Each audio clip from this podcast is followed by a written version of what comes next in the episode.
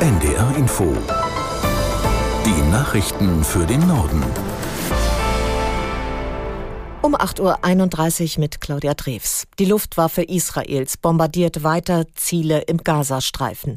Inzwischen ist die Zahl der Toten dort nach Palästin palästinensischen Angaben auf mehr als 2600 gestiegen. Es gibt demnach etwa 9600 Verletzte. In Israel sind es mittlerweile mehr als 1400 Tote, die dem Terror der Hamas zum Opfer gefallen sind. Aus der NDR Nachrichtenredaktion Felix Tenbaum. Nach Angaben des israelischen Online-Portals Ynet waren die Luftschläge in den letzten 24 Stunden die schwersten in der jüngsten Auseinandersetzung mit der islamistischen Terrororganisation. Die humanitäre Lage im Gazastreifen bleibt dramatisch, die Grenze zu Ägypten nach wie vor dicht. Der israelische Botschafter in Deutschland Prosor sagte im Morgenmagazin von ARD und ZDF, die palästinensische Bevölkerung müsse von der Hamas befreit werden. Wie groß der Rückhalt für die Hamas unter den Palästinenserinnen und Palästinensern ist, ist unklar. Der Präsident der palästinensischen Autonomiebehörde Abbas distanzierte sich inzwischen von den Islamisten und sagte, er lehne es ab, dass Zivilisten auf beiden Seiten getötet würden. Wann die erwartete Bodenoffensive des israelischen Militärs beginnt, ist weiter offen, genau wie die Frage, ob der Konflikt weiter eskaliert, zum Beispiel durch ein Eingreifen der Hisbollah, die im Südlibanon herrscht. Die Bundesregierung hat weiterhin keinen Kontakt zu den deutschen Geiseln der Terrororganisation Hamas im Gazastreifen. Außenministerin Baerbock sagte in der ARD, sie versuche mit Akteuren wie Israel und Ägypten, aber auch mit Katar und der Türkei Möglichkeiten zu erörtern, Kontakt mit der Hamas aufzunehmen. Und auch das Auswärtige Amt in Berlin tue alles, um die Geiseln freizubekommen. Das versuchen wir auf allen Kanälen. Es gibt ein extra kleines äh, Team bei mir jetzt im Auswärtigen Amt, die sich rund um die Uhr nur mit dieser Frage äh, beschäftigen weil es einfach dramatisch äh, ist. Also es ist auch eine andere Situation, weil wir ja sehen, dass Hamas als Terrororganisation sehr stark auch die Methoden des IS kopiert hat. Äh, die Bilder, die hier im Social Media verbreitet werden, sind abscheulich, barbarisch. Und deswegen sind wir, wie gesagt, mit den unterschiedlichsten Akteuren im Kontakt, um alles dafür zu tun, dass die deutschen Geiseln, aber natürlich auch äh, die anderen, es sind ja über 100, äh, freikommen. Bundesaußenministerin Baerbock. Polen steht nach der Parlamentswahl vor einem Regierungswechsel. Ersten Prognosen zufolge liegt die bisher rechtskonservative Regierungspartei PiS zwar vorne, doch es reicht wohl mit dem Koalitionspartner nicht für eine Mehrheit. Neuer Regierungschef könnte Donald Tusk werden, der das oppositionelle Bündnis anführt. Aus der NDR Nachrichtenredaktion Kevin Bieler.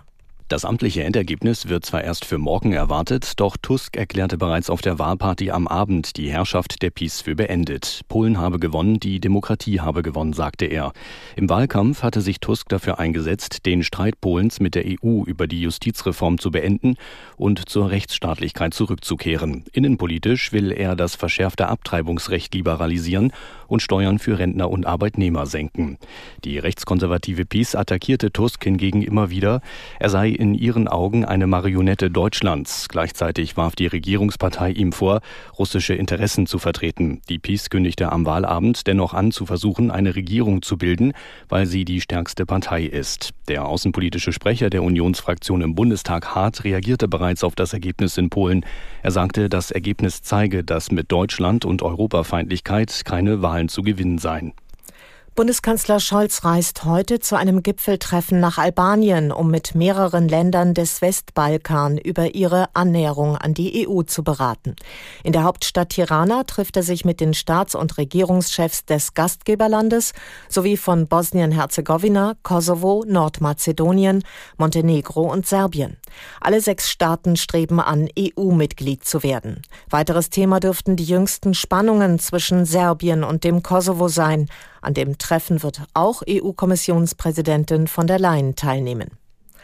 In Berlin ist am Abend der World Health Summit offiziell eröffnet worden.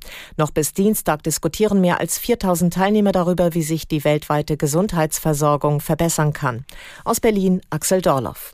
Der Chef der Weltgesundheitsorganisation WHO, Tedros, wurde live zugeschaltet. Gesundheit sei ein Menschenrecht, sagte er dabei auf Deutsch.